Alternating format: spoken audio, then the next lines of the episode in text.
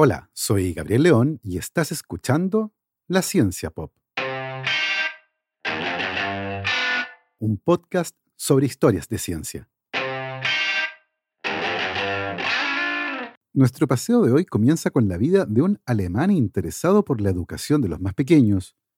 Una de sus grandes innovaciones en esta área fue tan popular como uno de los miedos más irracionales respecto de un material que parece casi infinito, pero cuya enorme demanda ha generado mafias sangrientas, escasez y ha afectado gravemente a los ecosistemas. Y les recuerdo que si les gusta este proyecto, lo pueden apoyar a través de mi página en Patreon. Para eso vayan a www.patreon.com slash la pop y se pueden inscribir para hacer un aporte mensual a este podcast. Agradezco, como siempre, el apoyo de mis muy queridos patrons: Beatriz Geldres, Juan Catipillán, Emma y Ana Llanero, Paula Lagos, Sandra Marras, David Saenger, María Soledad Neira, Giovanni Rosales, Olivia Artigas, Sergio y Jorge Pincheira, Sergio Yuri Espinosa, Felipe Abarzúa, Los Rojas Peredo, Felipe Palma, Mario Vicuña, Ariel Guerrero, Paola Oyarzún, Ronda Butler, Bruno Gisling, Silvana Cartagena y Gabriel Chimino, Natalia Moreno, La Cervecería Intrinsical, Maximiliano Alcayaga, Marjorie Leighton, La Familia Poblete Díaz, Gonzalo y Lorenzo San Martín, Andrea Méndez, Guillermo Acuña, Edu Arnelo, Sergio Flores, Sofía del Villar, Gabriel Álvarez Martínez Conde, Mr. Corner, Bernie Love, Juan Francisco San Martín, la familia Gutiérrez Jorquera, Daniela Stuckrath, Juan Pablo Cortese, Gail Jewell, Javier Ocaranza, J. Pérez, Matías Azún y María Rosario Montero.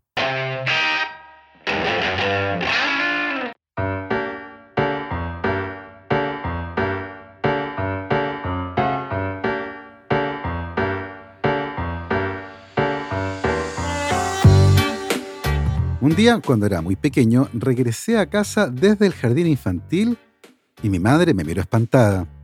Por mi cara corría un líquido negro, y cuando se acercó a revisar pudo confirmar que era sudor mezclado con arena y tierra. Aparentemente había pasado el día jugando en una caja de arena. Mientras me desvestía para poder ducharme y sacarme la arena que tenía incluso en las orejas, yo la quedé mirando y le dije, hoy fue un día perfecto. Sin saberlo, yo le debía ese día perfecto a un señor alemán cuyo nombre no conocía, pero que generó importantes innovaciones en el campo de la educación preescolar. Friedrich Froebel, conocido por estas latitudes sencillamente como Federico Froebel, nació el 21 de abril de 1782 en Turingia, en la zona central de la actual Alemania. Su padre fue un pastor luterano muy estricto que se encargó completamente de su crianza y educación, ya que la madre de Federico murió cuando él tenía solo nueve meses. Durante su infancia y juventud, Federico Froebel disfrutó de la naturaleza y estudió botánica y matemáticas, pero su primer trabajo fue como profesor en una escuela de Frankfurt. Al poco tiempo, se dedicó principalmente a la enseñanza privada, sirviendo como tutor de los hijos de familias nobles que eran educados en casa. En 1816, Federico Froebel fundó el Instituto Educativo Alemán Universal y por esa época comenzó a publicar sus teorías sobre la educación, siendo su obra más importante el libro La educación del hombre, publicado en 1826. En 1831, Federico Frebel viajó a Suiza, donde continuó perfeccionándose y regresó a Alemania en 1837 para dedicarse exclusivamente a la educación preescolar. Ese año fundó el Instituto de Crianza, Juego y Actividad para Niños Pequeños, una escuela diseñada para integrar el juego y diversas actividades en el ámbito educativo, usando para esto material diseñado y construido por él mismo. Poco después, el instituto se hizo conocido como Kindergarten, el jardín de infantes o jardín infantil. Froebel desarrolló no solo el concepto de jardín infantil, sino que además todas las herramientas de juego educativas para usar en ese entorno, incluidos bloques de construcción, juegos de patrones y otros ejercicios educativos vinculados con el juego, como las cajas de arena, incorporadas en los jardines infantiles de Froebel el año 1847 y que se convirtieron en todo un éxito entre los niños. Marie Zakrewska, una médico estadounidense de origen polaco, vio por primera vez los jardines de arena ideados por Froebel en un viaje que hizo a Berlín en 1885, donde observó niños jugando en montones de arena en los parques públicos bajo la supervisión de la policía. Entusiasmada por la idea, al volver a Estados Unidos, convenció a las autoridades de instalar el primer jardín de arena en Boston. El éxito entre los niños fue tal que al año siguiente se instaló otro jardín de arena, y en dos años ya había 10 de estos por la ciudad, los que llegaron a 21 en 1899. Sin embargo, hoy los jardines de arena están en retirada en todo el mundo. En 1986, un geólogo y médico llamado Mark Germain publicó una carta en el New England Journal of Medicine describiendo un análisis que había realizado de la arena de varios jardines públicos de Estados Unidos, la que contenía partículas de tremolita, una sustancia similar al asbesto. Ese mismo año, la Agencia de Protección Medioambiental de Estados Unidos declaró por primera vez que el asbesto puede causar cáncer sin importar el nivel de exposición, y la conclusión evidente fue que los niños de todo el mundo estaban nadando en una piscina con carcinógenos. Más allá de esta controversia, a muchos padres y funcionarios de la salud les preocupaba que otros peligros macroscópicos pudieran estar llegando a las cajas de arena, desde colillas de cigarrillos a agujas hipodérmicas, pasando por condones usados y pipas para fumar crack. En Nueva York, por ejemplo, el costo de mantener limpias las cajas de arena era tan grande para el Departamento de Parques que en 1995 la ciudad comenzó a eliminarlos de manera sistemática. Era el fin de la era de los parques de arena.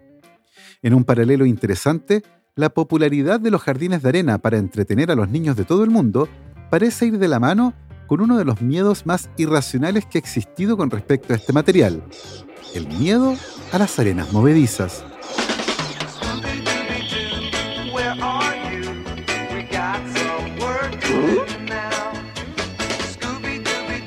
Cuando yo era niño, programas de televisión como Scooby-Doo, G.I. Joe y Los Pitufos, además de un sinnúmero de películas y series de televisión, describían la trampa mortal que significaban las arenas movedizas, trampa que sin previo aviso podía tragarse a una persona completa en cosa de minutos y en la que cualquier intento por escapar no haría otra cosa que acelerar el proceso. Tanto así que muchos han comentado que de niños estaban convencidos de que las arenas movedizas serían un problema mucho más relevante en sus vidas. Pero no, las arenas movedizas no son ese peligro omnipresente que aparece en el cine y la televisión. De hecho, un pozo de arenas movedizas rara vez tiene más de unos pocos centímetros de profundidad y se trata básicamente de arena húmeda que está tan saturada de agua que la fricción entre las partículas de arena se reduce. La arena resultante es una mezcla blanda de arena fina y agua que ya no puede soportar ningún peso, pero la probabilidad de que alguna vez se hayan encontrado con arenas movedizas es casi cero. ¿De dónde salió entonces la idea de que eran un peligro tan relevante? Una de las primeras representaciones conocidas de arenas movedizas proviene de una de las primeras tiras cómicas de la historia, una pieza de lino de 70 metros de largo y casi 350 kilogramos de peso, que fue bordada con hilo de lana hace casi mil años. El tapiz de Bayeux, como se le conoce, representa los eventos que condujeron a la conquista normanda de Inglaterra, y en un panel, Guillermo el Conquistador, que más tarde se convertiría en el primer rey normando de Inglaterra, hace una pausa para rescatar a un par de soldados que han quedado atrapados en arenas movedizas. 500 años después, las arenas movedizas se habían convertido en una metáfora común en la literatura europea, y Shakespeare, por ejemplo, describió un personaje en una de sus obras como una arena movediza de engaño.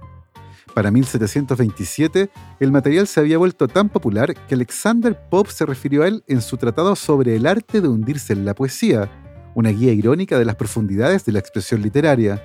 Su receta para escribir versos épicos dice algo así como, mezcla bien tus nubes y olas hasta que hagan espuma y espesa tu descripción aquí y allá con arenas movedizas. Cuando comenzó la era de la exploración europea, las arenas movedizas formaron parte de la mitología de los navegantes y exploradores, junto con monstruos marinos de todo tipo y paisajes sacados de otro planeta, mezcla de realidad, una imaginación desbordada y nuestra debilidad por exagerar las cosas. Así, las arenas movedizas se convirtieron en un peligro asociado a lo desconocido y amenazaban con atrapar a los inquietos exploradores. El mito sobrevivió y no fue raro que a inicios del siglo XX las arenas movedizas entraran en gloria y majestad en el mundo del cine, y entre las décadas de 1950 y 1970 no había película o serie de aventuras respetable que no tuviera una escena en la que algún personaje se enfrentaba a las arenas movedizas. De hecho, el miedo a las arenas movedizas estaba tan arraigado y era tan popular en Estados Unidos que parece haber llegado al proyecto de exploración más importante del siglo XX, el viaje a la Luna. Un grupo de científicos liderados por el astrónomo de Cornell Thomas Gold y el matemático de la NASA Leonard Roberts advirtieron que la superficie lunar podría ser tan inestable como las arenas movedizas, lo que podría hacer peligrar el futuro de la misión. Estas ideas fueron presentadas al Senado de Estados Unidos en 1963 y dos años más tarde, Thomas Gold declaró que si de él dependiera, la cápsula Apolo no descendería en la Luna. Afortunadamente, no dependía de él. Más allá de esta curiosa idea sobre la superficie de la Luna, ¿es potencialmente peligrosa la arena movediza tal como el cine y la televisión nos han mostrado? Bueno, se trata de un tema que evidentemente ha sido objeto de diversos estudios. Ya en 1910, un artículo publicado en la revista Nature señalaba que las arenas movedizas encerraban una cierta cantidad de misterio totalmente innecesario e injustificado.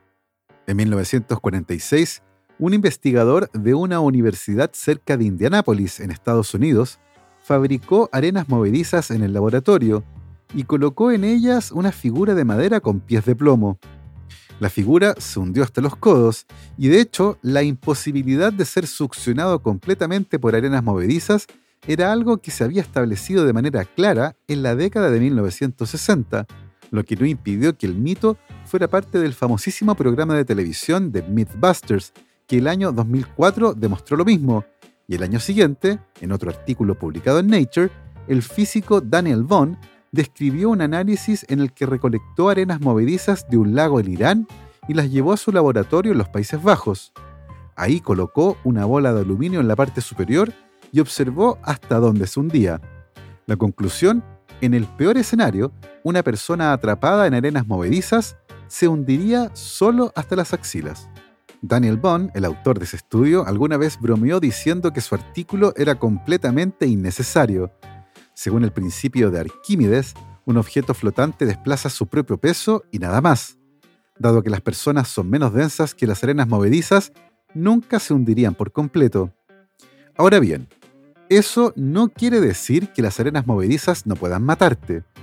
El mismo Bond calcula que la fuerza de succión creada al pisar en arenas movedizas es enorme y que si bien en la mayoría de las situaciones del mundo real sería bastante fácil liberarse de la trampa, hay ciertos casos en los que personas han quedado atrapadas en arenas movedizas de zonas costeras y que luego han muerto ahogadas cuando ha subido la marea o que han muerto deshidratadas cuando nadie las pudo rescatar. Entre los sitios más famosos que tienen arenas movedizas mortales se encuentran las zonas que rodean al conocido Monte Saint-Michel en el norte de Francia y la bahía de Morecambe en el noroeste de Inglaterra. Hoy tenemos muy claro que las arenas movedizas no son una trampa mortal que puede matar a alguien en cosa de minutos, pero de alguna manera la arena se ha convertido en una trampa mortal. En mayo de 2015, un periodista investigativo de la India llamado Yahendra Singh escribió un post en redes sociales en el que denunciaba que había sido amenazado por políticos, mafiosos y la policía local, todo por denunciar la extracción ilegal de arena en una mina cercana. El 1 de junio de ese año, apenas dos semanas después de revelar estas amenazas, un grupo de desconocidos entró violentamente a su casa, lo roció con combustible y le prendió fuego murió a los pocos días producto de sus heridas. Más tarde, el año 2019, Daniel Ñati, un ciudadano sudafricano, fue asesinado a tiros por una banda rival con la que se disputaba un territorio en el que extraían arena de manera ilegal. Y ese mismo año, el activista medioambiental mexicano José Luis Álvarez de Tabasco fue asesinado a tiros luego de que denunciara a bandas que extraían arena de manera ilegal de las riberas del río Usumacinta. Estos son solo tres ejemplos de una ola de inusitada violencia y cientos de personas que han sido asesinadas en todo el mundo en crímenes vinculados con la extracción ilegal de arena, un material que pareciera carecer de valor y ser extremadamente abundante, pero que hoy enfrenta una crisis que podría tener impactos gigantescos en áreas como la construcción. Porque claro, nuestra especie es una consumidora voraz de arena. Y cuando digo voraz, me refiero a que anualmente usamos unas 50 mil millones de toneladas de arena. Es un número tan grande que cuesta dimensionarlo, pero es suficiente arena como para construir cada año un muro de 27 metros de alto y 27 metros de ancho que rodeara a todo el planeta en el Ecuador. Ni siquiera estoy seguro de que ese sea un buen ejemplo. El punto es que es una cantidad exorbitante de arena. Impulsados por la creencia errónea de que es un recurso ilimitado, nuestra adicción a la arena está destruyendo los ecosistemas y alimentando el crimen organizado. ¿Para qué usamos arena? Bueno, para casi todo. Desde la fabricación de vidrios a los espejos de los grandes telescopios, desde los teléfonos inteligentes hasta las copas de vino, desde los implantes mamarios hasta los paneles solares, la arena es omnipresente en nuestra vida cotidiana y en nuestro desarrollo tecnológico. Y claro, la encontramos también en los bolsillos de esa chaqueta que llevamos a la playa hace tres años. Pero sin lugar a duda, el uso más importante que tiene hoy la arena es en la fabricación de concreto, material esencial para levantar edificios e infraestructura como puentes, lo que hace de la arena la base de nuestra civilización. Con la rápida urbanización global, se estima que el mundo está construyendo el equivalente a entre 8 y 10 ciudades del tamaño de Nueva York cada año, lo que implica una demanda vertiginosa de hormigón, que se compone de arena y grava unida con cemento. Solo China consume la mitad del suministro mundial de concreto, y en un dato sorprendente, solo en cuatro años, entre 2011 y 2014, China usó más concreto que todo Estados Unidos en todo el siglo XX. Repito, China en cuatro años usó la misma cantidad de concreto que Estados Unidos en todo el siglo XX. ¿De dónde viene la arena? La arena se origina principalmente de rocas, especialmente rocas de cuarzo, lo que explica que el 70% de la arena sea cuarzo. Estas rocas son erosionadas continuamente por el viento o el agua, fragmentándolas hasta formar los pequeños granos de arena, pero como es un proceso extremadamente lento, la arena es técnicamente un recurso no renovable, ya que la consumimos a una velocidad muchísimo más grande de la que la naturaleza puede generarla. Otra cosa interesante es que no toda la arena es igual. La arena formada por el agua es de forma irregular, por lo que se une bien y hace un buen concreto, pero con una advertencia. La arena del mar contiene sal, que si no se lava puede corroer las barras de refuerzo metálicas. Se cree que el hormigón de mala calidad contaminado con sal desempeñó un papel en el colapso de muchos edificios en el devastador terremoto de Haití del año 2010. Por otro lado, la erosión por parte del viento crea el tipo de arena que se encuentra en los desiertos del mundo, una fuente casi inagotable de arena para la construcción. Pues resulta que no. Los granos de arena del desierto han sido pulidos por la erosión constante del viento y son lisos, por lo que no se unen bien con el cemento y la grava, lo que los hace inadecuados para el concreto. Sería como construir una casa con esferas en lugar de ladrillos. De hecho, el edificio más alto del mundo, el Burj Khalifa, de 830 metros de altura y que fue construido en Dubái, una ciudad ubicada en el borde de un desierto interminable, fue construido con arena importada de Australia. La extracción y venta de arena es un negocio multimillonario. El aumento de la demanda de arena, principalmente para la construcción, ha generado un aumento de los precios, lo que ha atraído el interés del crimen organizado en países de todo el mundo. De hecho, la demanda de arena es tan intensa en algunos lugares que las bandas criminales, verdaderas mafias, se han apoderado completamente del negocio y han asesinado a cientos de personas en los últimos años, particularmente a activistas medioambientales, periodistas y a miembros de bandas rivales. En India la extracción ilegal de arena es la mayor actividad delictiva organizada del país. Las mafias de la arena en la India extraen de manera ilegal y sin control arena y grava, muchas veces con la complicidad de las autoridades. Esta actividad ilegal generalmente pasa desapercibida para la opinión pública, a pesar de que genera el mismo nivel de corrupción y violencia que el comercio ilegal de animales silvestres o drogas. Desde principios de la década de 2000, se estima que la demanda de arena en la India se ha triplicado. En pocas décadas, la extracción manual y artesanal, sin mucho impacto ecológico, fue reemplazada por una explotación masiva y mecanizada, causando graves daños. Gran parte de esta extracción se hace ilegalmente, y si la escala de la extracción es imposible de cuantificar con precisión, los niveles de riqueza que genera para empresarios, políticos y policías corruptos es igualmente imposible de estimar, pero el negocio es tan lucrativo que las mafias se lo han tomado a punta de violencia y muerte. Un informe del gobierno indio del año 2019 determinó que estas mafias están organizadas de manera muy vaga y cuesta identificar cabecillas o líderes, lo que hace aún más difícil desmantelarlas.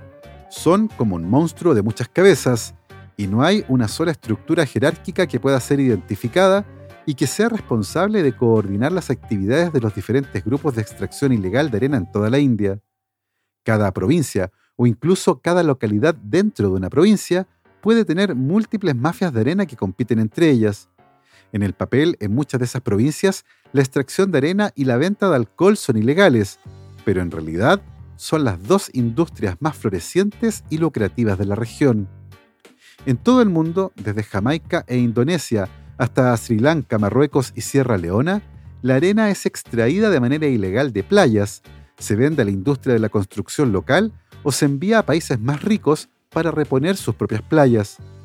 En Marruecos, los funcionarios ambientales estiman que la mitad de la arena utilizada en el sector de la construcción es extraída de manera ilegal de playas locales. Este mercado negro genera además arena que nadie está fiscalizando y por lo tanto no hay certeza de que la arena haya sido lavada para eliminar la sal, lo que aumenta la probabilidad de que los edificios tengan problemas estructurales en las próximas décadas debido a la corrosión. Pero la arena no solo se ha usado masivamente para construir edificios, se ha usado literalmente para hacer crecer países.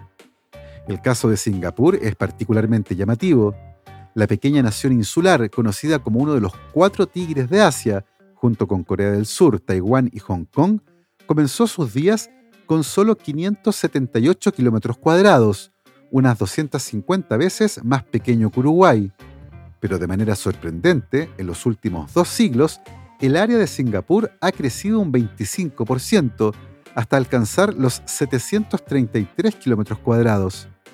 Este aumento gradual en la superficie del país no se debe a movimientos tectónicos, invasiones a países vecinos o intervención divina, sino más bien al milagro de una hazaña de ingeniería hecha por el hombre, conocida como tierras ganadas al mar, estrategia que consiste en colocar tierra o arena donde antes hubo mar, o drenar lagos con la finalidad de expandir un territorio para la agricultura o la construcción.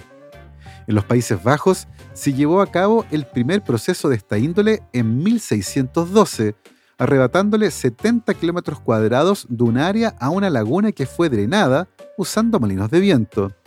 En el caso de Singapur, desde el primer proyecto de recuperación llevado a cabo en 1822, la estrategia ha sido distinta y no han drenado lagos, sino que sencillamente han ido rellenando la costa para expandir su territorio. El material usado provenía tradicionalmente de suelo excavado de las colinas interiores del país y de la arena dragada desde los fondos marinos circundantes. A mediados de la década de 1980, estos recursos comenzaron a agotarse y Singapur tuvo que importar arena de países vecinos para seguir ganándole terreno al mar. Esto pronto se convirtió en un problema cuando el costo de la arena extranjera se disparó desde menos de 20 dólares por metro cúbico en la década de 1970 a 200 dólares por metro cúbico en los años 90. La situación alcanzó niveles de crisis cuando Malasia e Indonesia, los principales proveedores de arena para la expansión de Singapur, prohibieron la exportación de arena a ese país en 1997 y 2007 respectivamente. En el caso de Malasia, país vecino de Singapur, las autoridades comenzaron a preocuparse por el impacto geopolítico de la expansión de su vecino y la modificación de las fronteras, mientras que en el caso de Indonesia, las autoridades comenzaron a detectar severos problemas ecológicos causados por la extracción masiva de arena desde playas y riberas de ríos. Otros dos proveedores de arena para Singapur, Vietnam y Camboya, también han prohibido recientemente la exportación de arena, y para seguir expandiendo su territorio, Singapur ha debido comenzar a comprar arena de China, Myanmar, Filipinas y la India. Por otro lado, esto ha empujado al Estado de Singapur a buscar otras estrategias para ganar terreno que no impliquen sencillamente rellenar con arena. Una de las estrategias que han comenzado a utilizar es la que inventaron los holandeses hace siglos y que consiste en hacer un dique que genera una suerte de laguna y luego drenar esa laguna, cuyo fondo puede ser rellenado con cualquier cosa, no solo arena o grava. Ahora bien, más allá de las mafias de la arena, los asesinatos y los problemas geopolíticos asociados a la reclamación de tierras al mar, la extracción de arena a gran escala, legal o ilegal, tiene numerosos efectos ambientales que a menudo afectan a las regiones más pobres. Las mayores reservas naturales de arena industrialmente útil se encuentran en el fondo de ríos y lagos o en el fondo del mar, así como en playas y riberas de ríos. Cuando se retira esta arena, se destruye todo lo que vive ahí, lo que tiene un impacto gigantesco en la biodiversidad de estos ecosistemas acuáticos, amenazando especies y ecosistemas completos como humedales, ríos, dunas costeras o el fondo marino. Por otro lado, las operaciones de extracción de arena seleccionan las partículas más grandes, devolviendo al mar o río las partículas más finas, lo que aumenta la turbidez del agua y altera drásticamente el hábitat acuático, sofocando a los peces y bloqueando la luz esencial para las algas y los corales. Al mismo tiempo, la eliminación de arena y grava hace que los ríos fluyan más rápido, lo que aumenta la frecuencia de las inundaciones y causa serios daños en la infraestructura. Cuando los sedimentos pesados de los ríos dejan de llegar al mar debido a la extracción de arena y las represas, las playas y los deltas ya no se reponen y la erosión aumenta. Por ejemplo, los niveles insostenibles de extracción de arena a lo largo del río Mekong en el sudeste asiático está causando que el delta del río, ya amenazado por el aumento del nivel del mar, se reduzca varios centímetros al año, poniendo aún más en peligro su futuro. Actualmente no existen convenios internacionales que regulen la extracción, el uso y el comercio de arena, y esta falta de control está alimentando el mercado negro y todos sus temidos efectos. Según un informe publicado en la revista Science el año 2017, incluso cuando la extracción de arena está regulada, a menudo está sujeta a la extracción y comercio ilegal desenfrenado. A pesar de ser un problema global con importantes implicaciones sociopolíticas, económicas y ambientales, este tema no ha atraído la atención que merece. En este punto no parece haber soluciones sencillas. Por un lado, la industria de la construcción, la principal usuaria de arena, no parece tener alternativas a ese material. Por otro lado, la industria del cemento, material esencial junto con la arena y el agua para fabricar concreto, es una de las industrias más contaminantes y sedientas de energía del planeta, y se calcula que cada año la fabricación de cemento es responsable de un 8% de las emisiones totales de dióxido de carbono, similar a las emisiones anuales de la India. Eso quiere decir que una sola industria emite tanto dióxido de carbono como el país más habitado del mundo. Por si no lo sabían, hace poco la India, con 1.431 millones de habitantes, superó a China que tiene actualmente 1.425 millones de habitantes. Frente a este escenario, ¿qué podemos hacer? Los arquitectos, constructores y ambientalistas están entusiasmados con un nuevo material de construcción que, según dicen, podría reducir sustancialmente las emisiones de gases de efecto invernadero en el sector de la construcción, reducir los desechos, la contaminación, los costos asociados con la construcción y crear un entorno más saludable, física, psicológica y estéticamente. Ese material se conoce con el nombre de madera. Los árboles han sido utilizados para construir estructuras desde la prehistoria, pero especialmente después de desastres como el Gran Incendio de Chicago de 1871, un desastre que destruyó 9 kilómetros cuadrados de la ciudad, construida casi totalmente de madera, este material llegó a ser visto como inseguro e inestable en relación con los dos materiales que desde entonces se han convertido en elementos básicos de la industria de la construcción en todo el mundo, el hormigón y el acero.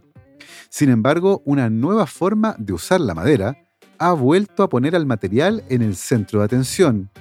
El entusiasmo se centra en la madera estructural, o como se le conoce más popularmente, madera de ingeniería masiva.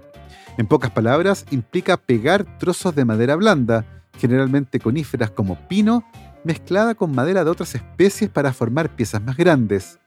Tal cual, lo más novedoso en la arquitectura y construcción de este siglo es básicamente legos de madera. El año 2022 se inauguró en Ámsterdam el edificio residencial Hout, una construcción de 21 pisos y 73 metros de altura que alberga 55 apartamentos y que fue fabricado usando un sistema híbrido que resalta el uso de madera en ingeniería masiva. El principio de diseño para este edificio es relativamente sencillo. Madera siempre que se pueda, hormigón y acero cuando sea esencial. Como resultado, tanto los cimientos, el sótano y las columnas del edificio se construyeron con hormigón. Este núcleo de hormigón proporciona estabilidad a la estructura y también contribuye a la seguridad contra incendios del edificio. El resto es madera y vidrio. En Noruega hay otro edificio construido de manera similar que tiene 85 metros de altura, y en Milwaukee, Estados Unidos, está actualmente el edificio de madera más alto del mundo, el Ascent MKE, un edificio residencial de 25 pisos, 87 metros de altura y que alberga 259 apartamentos de lujo. Pero la madera no es la única alternativa para disminuir el uso de arena en la construcción. Hace poco, un grupo de ingenieros australianos se sentó a tomar café y discutir ideas acerca de cómo reducir la cantidad de arena necesaria para la construcción, y encontraron la respuesta en la cafetera, la borra del café.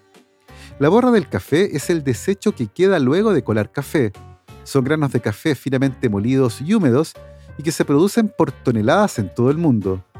Los investigadores descubrieron que combustionando la borra del café en ausencia de oxígeno, un proceso llamado pirólisis, se producía un desecho que era como una arena muy fina y se les ocurrió mezclarla con arena regular, cemento y agua. El uso de residuos de café procesados por pirólisis en la mezcla de cemento, arena y agua permitió fabricar concreto que tenía un 15% menos de arena, pero que además era un 30% más resistente a la compresión. El uso de madera en construcción, así como las innovaciones tecnológicas en la fabricación del concreto, podrían ayudar a reducir enormemente la presión extractiva que hoy existe sobre la arena, desincentivando así a las mafias y aliviando en algo el impacto ecológico de la extracción de un material que aparentemente es inagotable, pero cuyo uso se ha convertido en una pesadilla ambiental, delictual, legal y tecnológica. Así, hemos llegado al final de esta conversación sobre la arena. Espero que la hayan disfrutado. Yo me despido con mis agradecimientos especiales para Severin Bizzani, quien me ayudó con la pronunciación en alemán de Federico Frebel. Y por supuesto, saludando a mis muy queridos patrons, Cristiano Teiza, Andrés Altamirano, Sebastián Toledo, Alberto Montt y Laura, Germaín Araya Hernán y Lucas Castillo, Ana Lucía Luna, Simón Castillo Riedemann, Luciano Cisterna, Ricardo Yáñez, Fernando Montenegro, Matías van der Straten, Francisco de la Fuente, la familia Flores Noguer, Christian Fraser, la familia Helfman von de Sauer, Giuseppe Carufo, David Pelao Pérez, Sebastián Umaña, Michelle Baró, la familia Serpa Rebolledo, Pablo y Milesita Villalobos, la familia Tanuso Ramos, Rosario Calderón, Pedro Castillo, Adrián Cataldo, José Luis Ulloa, Marcela Martínez, Cristóbal Orellana, Florencia Castañeda, Mauricio Silva, la familia Yuri Martínez, Claudio Ollarzo y Toña, Cirilo Fede y Pola, Alejandra Díaz, Fernando Araya, la familia de la Cruz Morales, Claudia Torres, Alberto Pozo, Cosca Ibanya, Pilar Calderón, la familia Fuentes Schoenfeld y la familia Tíes Ríos. Nosotros nos volvemos a escuchar el próximo viernes. Que esté muy bien, cuídense mucho, lávense las manos y por supuesto, que la ciencia los acompañe.